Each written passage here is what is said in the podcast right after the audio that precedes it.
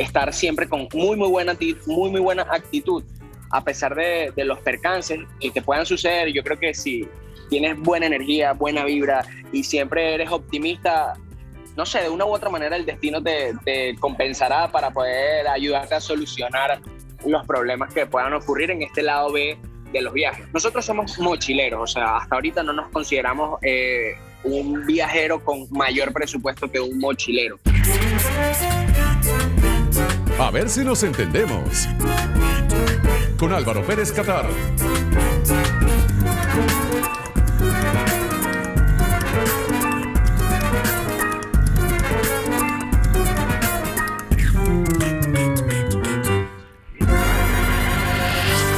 Hola, hola, ¿qué tal? Bienvenidos al programa, gracias por acompañarnos. Yo soy Álvaro Pérez Catar, arroba Álvaro RPK y este espacio se llama A ver si nos entendemos. La idea es explorar distintos temas y sumergirnos en corto tiempo y pocas palabras en nuestras mentes, emociones y dinámicas como sociedad.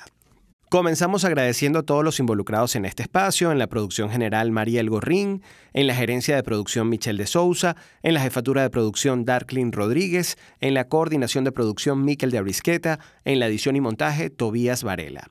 Gracias a todos ustedes quienes hasta ahora nos escuchan a través de Onda La Superestación y también a quienes se conectan a través de Spotify, Apple Podcasts, Google Podcasts y Anchor, así como a nuestros visitantes en YouTube y mundour.com. También tenemos la web de nuestra comunidad, a ver si nos entendemos.com.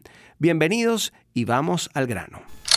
Según Wikipedia, un viaje es el cambio en la ubicación de las personas que se realiza a través de los medios de transporte mecánicos o de tracción animal, a pie o en autobús. Hay muchas maneras de hacerlo, incluso con la mente, pero esta actividad, muy limitada sobre todo a principios de la pandemia por COVID-19, reporta múltiples beneficios, como el aumento de la felicidad, reducción del estrés, mejora el estado de ánimo y enriquece culturalmente la mente de los seres humanos. Para muchos vale más viajar que enterarse de la historia del mundo a través de libros.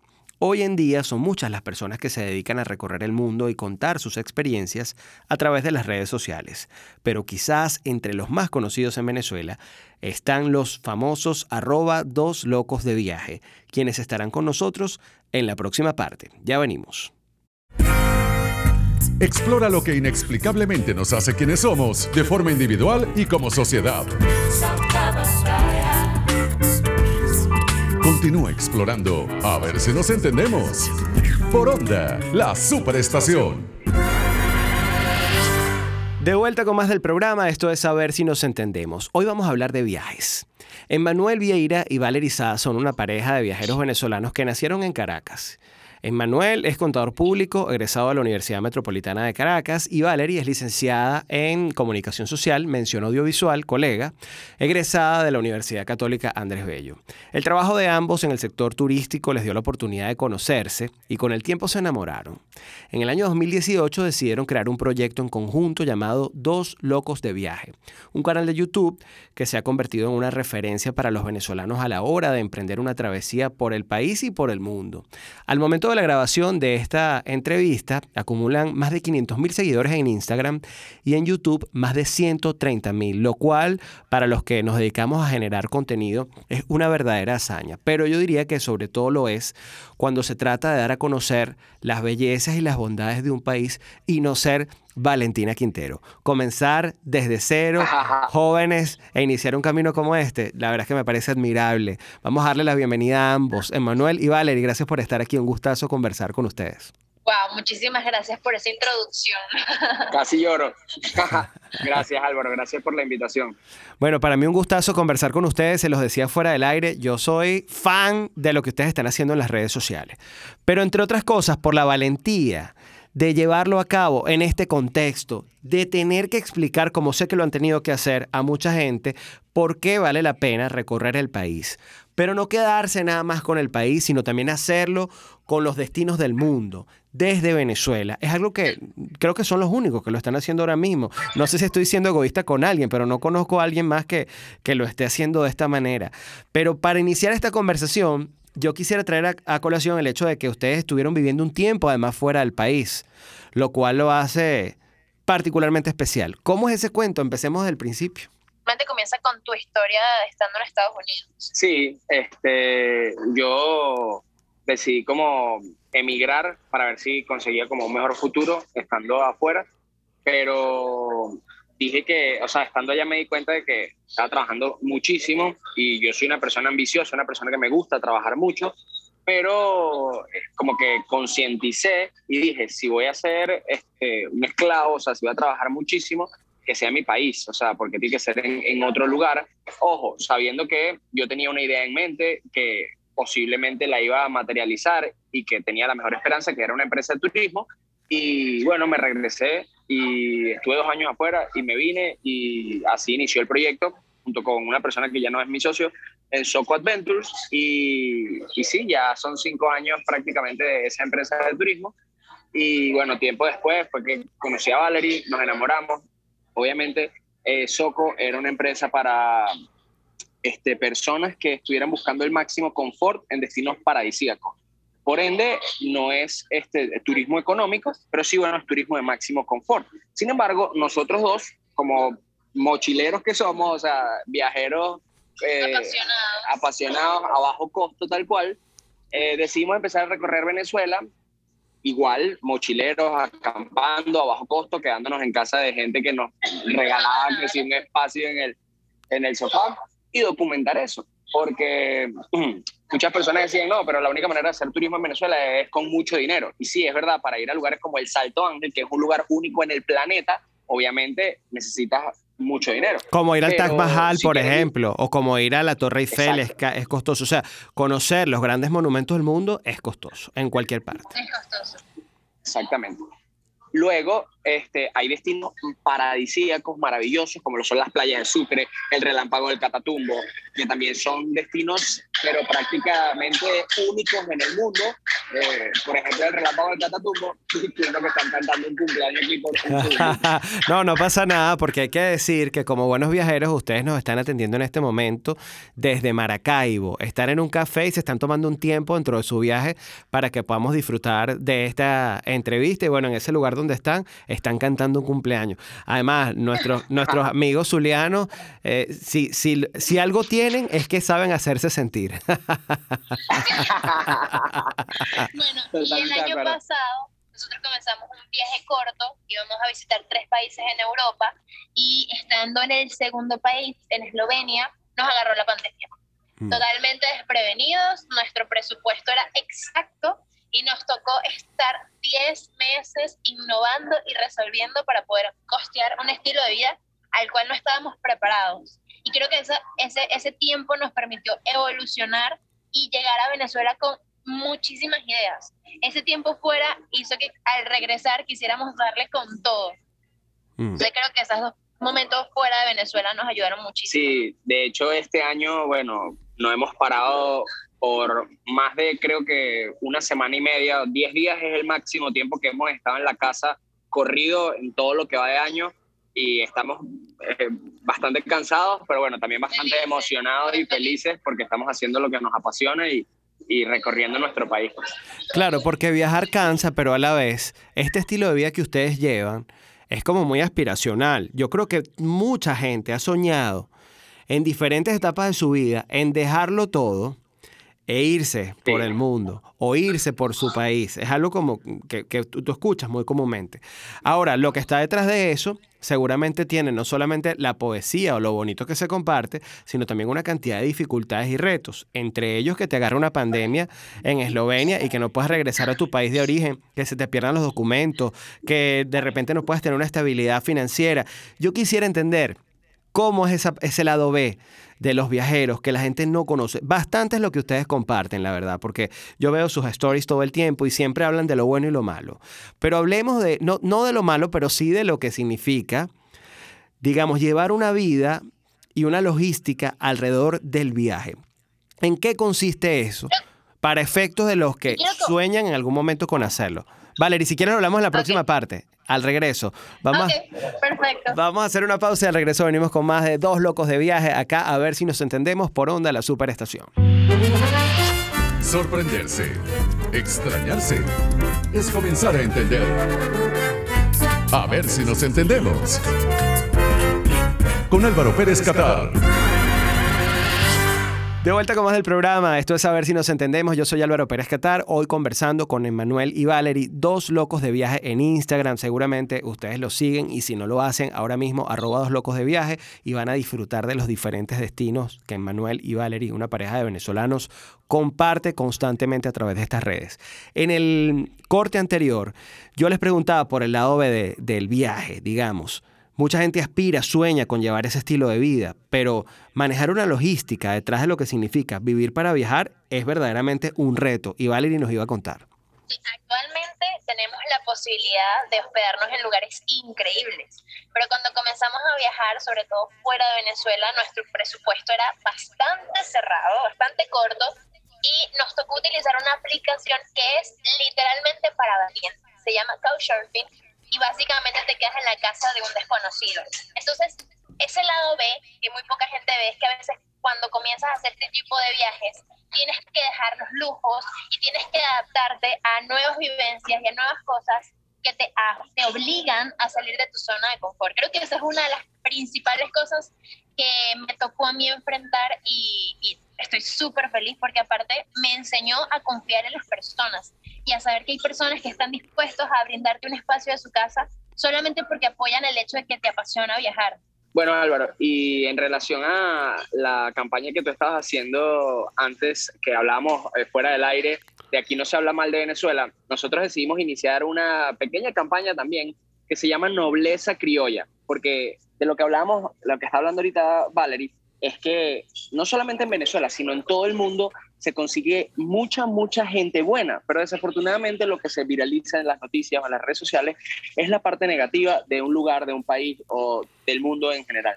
Sin embargo, con esta aplicación nos hemos dado, o sea, nos ha abierto la mente para, para poder entender que hay personas que te quieren ayudar sin absolutamente nada a cambio. Esta aplicación es tal cual de mochileros, no tiene coste, sencillamente tú le escribes a alguien, le dices por qué quieres que te, que te estadie en su casa y si tu historia inspira, si lo motiva, dice, ok, sí, quédate. Y así como nosotros le dimos la oportunidad a unos amigos eslovenos hace dos años cuando estaba empezando este proyecto, ellos se querían quedar tres días en Caracas y después ellos decirles, no, no, mira, déjame convencerte que Venezuela tiene muchas maravillas para ofrecer y tú puedes hacerlo a bajo coste. Ellos se fueron en autobús, te digo, desde La Guaira, que es donde vivimos, hasta Mérida, y al final se terminaron quedando dos meses y medio en Venezuela. ¿Y quién iba a decir que dos años después, en plena pandemia, nos iban a pagar el favor? Y no por pagarnos el favor, sino porque así se dio la circunstancia de la vida de que nos quedamos atrapados en Eslovenia, de dejar quedarnos totalmente gratis cuatro meses en su casa. Entonces, yo creo que la, la, uno tiene que este, estar siempre con muy, muy buena, muy, muy buena actitud, a pesar de, los percances que puedan suceder. Yo creo que si tienes buena energía, buena vibra y siempre eres optimista, no sé, de una u otra manera el destino te, te compensará para poder ayudarte a solucionar los problemas que puedan ocurrir en este lado B de los viajes. Esa palabra me gusta, optimismo. Y además es necesario tenerlo, porque yo siempre digo que la incertidumbre es como el compañero más fiel del ser humano, ¿no? Siempre va a estar presente, tú no sabes qué es lo que te espera en el camino, pero la verdad es que especialmente cuando te expones a viajar, a moverte por el mundo, a moverte por tu país y un país con las particularidades que tiene Venezuela, ojo que no, las, no me quiero poner a señalar como que los aspectos difíciles que están detrás de, vivir en el país, porque nosotros tres somos testigos también de las maravillas que hay y ambas realidades coexisten, ¿no? Este, hay que optimista igual para poder, para decir, bueno, yo me voy a salir de mi cama cómodamente en La Guaira o en Caracas, donde yo viva, y voy a empezar a patear la calle porque vale la pena y porque esto me va a agregar un valor que quedarme en esa zona de confort no me va a dejar. Ahora, yo quisiera preguntarles también, ¿de dónde viene la inspiración de iniciar este proyecto? Y sobre todo hacerlo dentro de Venezuela. Cualquiera hubiese podido pensar que, era más fácil hacerlo en cualquier otra parte del mundo.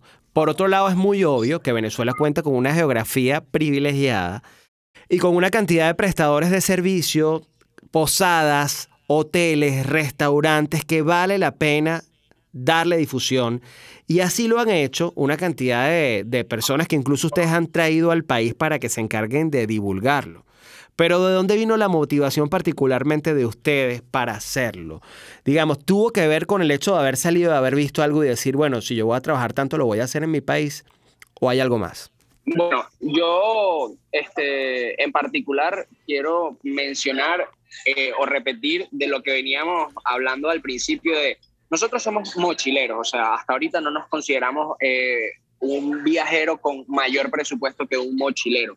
Y nos gusta recorrer destinos que son bastante inhóspitos o paradisíacos y que no precisamente necesita mucha cantidad de dinero, como lo era el relámpago del Catatumbo, las playas de Sucre, que prácticamente es gratis, o sea, hay que llegar, pero es, gratis estar allá.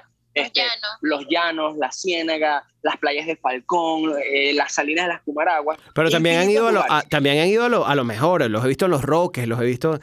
En Canadá. hemos, estado, hemos estado prácticamente en, bueno, no voy a decir que en, toda Venezuela, en todos los estados de Venezuela, nos falta nada más Trujillo. Pero en principio comenzamos a ir a esos lugares por trabajo, por Soco, porque éramos guías turísticos, porque creábamos contenido y muchas de las cosas en las que nos quedábamos, de hecho, lo hacíamos como un trabajo donde intercambiábamos nuestra creación de contenido eh, eh, por, las por la estadía y las comidas.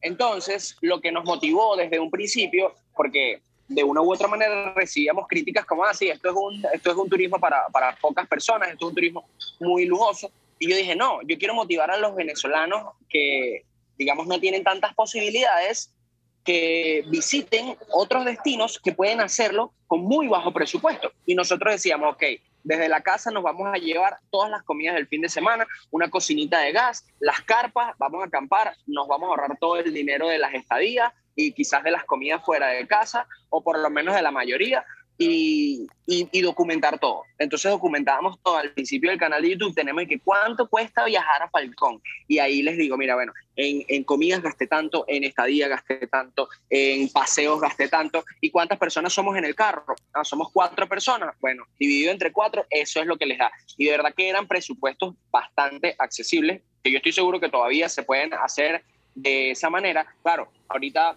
hay este, mayores problemas o factores un poco más complicados, como lo es el tema de la gasolina, que hay que planificar también, pero de igual manera se puede salir a conocer destinos paradisíacos bastante económicos. Y yo creo que esa fue nuestra motivación principal, el de, el de mostrarlo. Y demostrar que también era posible, porque mucha gente nos decía, ustedes están locos, ¿cómo van a viajar solos por Venezuela?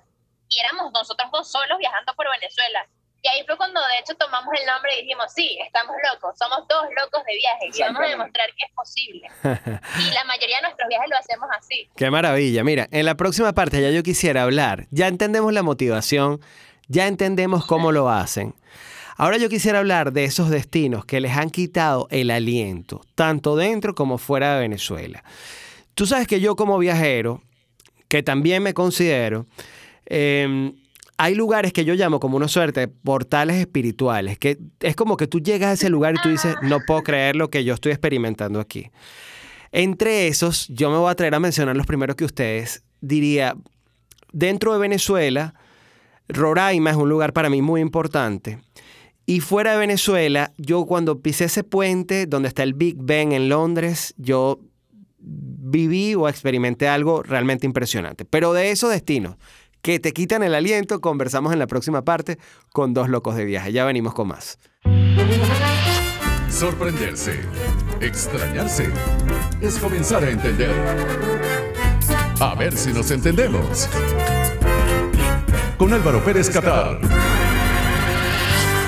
De vuelta con más del programa, esto es saber si nos entendemos. Hoy hablando de viajes con arroba dos locos de viaje, Emmanuel y Valerie, quienes nos están contando primero sobre su motivación y sus ganas de viajar por Venezuela y el mundo, sus experiencias alrededor de esta cuenta en Instagram y este canal de YouTube donde comparten todas sus experiencias en diferentes destinos sino también ahora me gustaría hablar de esos lugares que te quitan el aliento y tú dices, no puedo creer que en el mundo haya esto, la sensación que tuve al pisar ese lugar. Yo ponía mi ejemplo, uno en Venezuela, que es Roraima. ¿Cuál es el de ustedes? Es muy lindo que toques ese tema porque yo siento que viajar te conecta demasiado con la vida y con tu propósito de existir. Sé que suena súper hippie, pero el que viaja y se apasiona por eso lo entiende. Y el lugar lo encontré justo antes de, primero, ser novia de Manuel y segundo, de comenzar este proyecto.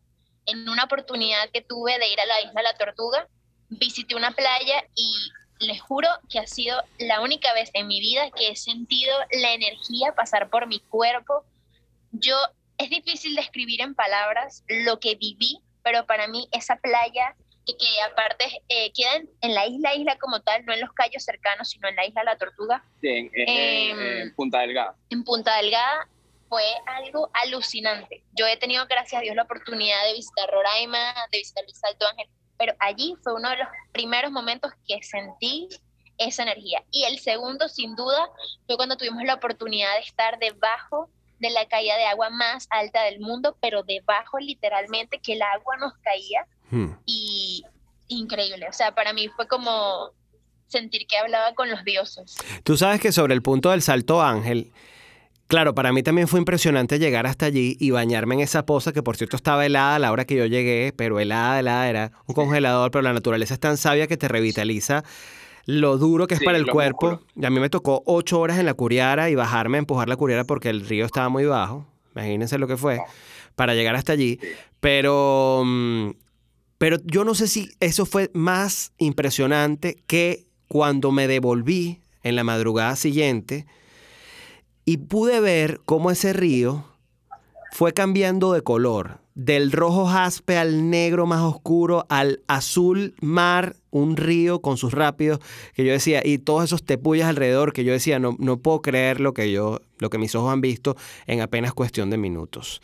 Ahí te acompaño en el destino. Valerie, ¿tú qué dices, Emanuel? Bueno, eh, para terminar de acotar con, con, respecto al Salto Ángel, sí, muchas personas nos dicen, ah, no, pero yo quiero hacer sobrevuelo en helicóptero y eso es increíble. Y yo, sí, después de navegar en el río, hacer el paseo en Curiara, no importa las horas, no importa nada porque ese recorrido, yo, o sea, yo me siento en, Jurassic Park mezclado con Avatar, mezclado con, con, con, no sé, con George de la Selva, o sea, me siento en una cosa que, un, un paisaje que no se repite ningún otro lado, porque no es solamente navegar un río entre montañas, sino te puyes esas rocas verticales que, que, son alucinantes. Y dormir, dormir en hamaca bajo el Salto Ángel también es una parte de la experiencia. literal, no tiene precio. Y, y, bueno, y de la hazaña que decía Valerie, que justo cuando nos bañamos en la, en la caída de agua del Salto Ángel, nosotros tuvimos la oportunidad de seguir subiendo después de esa poza, seguir subiendo hasta tocar la pared y después de tocar la pared caminar por dos horas más para llegar justo debajo de donde cae el agua. Imagínate que en el camino vimos pedazos de avionetas, pedazos de helicópteros que se han estrellado y se han caído ahí. O sea, eh, eh, fue una hazaña de verdad. Y también fue en temporada de sequía, pero inclusive en temporada de sequía, debajo, debajo, debajo del Salto Ángel, o sea, el agua te pega con una fuerza como para decirte, mira, yo soy la madre naturaleza, respétame que estoy aquí, honrame. No, no, increíble. Pero pero comparto contigo, Álvaro, el destino más mágico de Venezuela para mí es Roraima. He ido cinco veces y no me canso, de hecho estoy esperando que lo logren abrir para volver a ir, porque es el destino que más me transporta o que más me conecta, tal como explicaba Valerie de la tortuga, con mi yo interior, con, con la naturaleza, con, con, lo más básico, porque en esa caminata del Roraima literalmente todos somos iguales, ahí sí que no importa si, si tienes, este, o sea, no importa tu raza, no importa el color, no importa tu estatus social, todo el mundo tiene que caminar desde aquí hasta allá, desde Paraitepuy hasta la cima del Tepuy, hacer su recorrido y volver a bajar. Y yo creo que todo ese, todo ese recorrido sin señal, para mí es, es la mayor cantidad de días que he pasado sin señal de teléfono, siete días, y es, Yo lo hice en 10, 10 días. la mejor conexión que puedes hacer. lo mío fueron 10 días, Emanuel. Y, ah, bueno, imagínate. Y te digo, no solamente la desconexión, sino a mí me pasó una cosa rarísima en el segundo día. Yo me quedé en el primer campamento y ya cuando me tocaba llegar desde ese primer campamento hasta la pared del Tepu de Roraima, había dos triatletas en el grupo con el que yo fui. Y yo me fui con esa gente, yo no sé ni cómo llegué. Yo me fui con ellos. Dejé a mi novia atrás tirada y después se puso brava, pero fue como una energía de la montaña que me llevó junto con ellos hasta, hasta el siguiente campamento y es indescriptible el viaje introspectivo que te invita a hacer Roraima. Este, dicho esto, hablemos del mundo. ¿Cuál es ese lugar que los ha dejado sin aliento? no nos queda tanto tiempo, pero sí me encantaría escuchar un par de propuestas. Wow. Bueno, eh, de lo que hemos podido viajar juntos, yo creo que Turquía fue, en, o sea, Turquía es muy grande, pero, pero Capadocia y, y Bodrum específicamente creo que fueron destinos que, que nos llevaron a, no solamente a agradecerle muchísimo a la vida, sino a confirmar que estamos en el camino correcto, que estamos haciendo lo que nos apasiona y que a pesar de todos los problemas que puedan eh, surgir en el camino, cuando haces las cosas con amor y cuando haces lo que te apasiona, eh, eh, o sea, no hay, no hay obstáculo que, que pueda detenerte. Y yo voy a mencionar a Eslovenia porque tuvimos la oportunidad de estar allí por casi cuatro meses y para mí no fue casualidad, o sea, para mí teníamos que vivir Eslovenia y teníamos que estar allí, además de que nos quedamos en un pueblito súper apartado con un lago azul, pero un azul esmeralda, que yo jamás había visto algo tan hermoso y la energía que se siente allí también fue hermosa, sentí que teníamos que estar allí, teníamos que vivir eso que vivimos en ese viaje. Y volveríamos a Eslovenia y a Turquía, pero infinitas sí, Sin duda. Qué maravilla. Bueno, hemos viajado un ratico con ustedes. Yo les agradezco mucho que se tomen el tiempo de atendernos a esta llamada desde la ciudad de Maracaibo, un lugar que aprecio personalmente muchísimo y tengo unas ganas locas de volver. Así que disfrútenla. Sé que estuvieron por el casco histórico recientemente. Me imagino que conocieron la Basílica de la Chinita y el Teatro Baral. Ya me dijeron que lo conocieron. Dos de las cosas más bonitas de Maracaibo, entre muchas otras. Van a regresar con unos kilos de más, como les decía, pero valdrá la pena. Les envío un abrazo y gracias por atendernos un rato. Los locos de viaje, Manuel y Valerie. Muchas gracias a ti por la invitación, Álvaro, y bueno, espero que esta sea la primera de muchas conversaciones que podamos tener. Y cuando tengas la oportunidad, anímate y visita Maracaibo. Claro que sí. No, nos vamos juntos para la próxima. Vamos a hacer una pausa. Arrobados Locos de Viaje en YouTube y en Instagram. Y al regreso continuamos con más a ver si nos entendemos. Por Onda, la superestación. No te desconectes de tu propio entendimiento. A ver si nos entendemos. Con Álvaro Pérez Catar. Por onda, la superestación. De vuelta con más del programa, pero no quiero despedirlo sin antes regalarte algunos consejos para que tu viaje lo puedas disfrutar un poco más y además sea un poco más sencillo en general.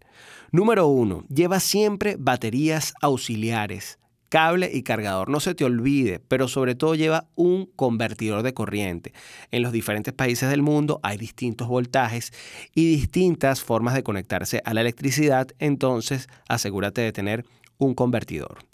Número 2. Haz fotocopias de tu pasaporte y llévalo también fotografiado en tu teléfono. Esto es fundamental en caso de que pueda haber algún tipo de extravío o dificultad en el camino, tú puedas tener un respaldo de tus documentos. Y número 3 yo diría que lo más importante es abrir los ojos y no mirar todo a través del teléfono, por esa necesidad tan imperiosa que tenemos de capturar los mejores momentos de nuestra travesía, a lo mejor nos perdemos la oportunidad de vivir el momento presente. Disfruta tu viaje y luego te encargas de tomar la foto. Así llegamos al final de esta edición de A ver si nos entendemos. Yo soy Álvaro Pérez Catar, en Twitter e Instagram arroba Álvaro RPK y en la web álvarorpk.com. Será hasta una próxima edición. Pórtense regular y cuídense mucho.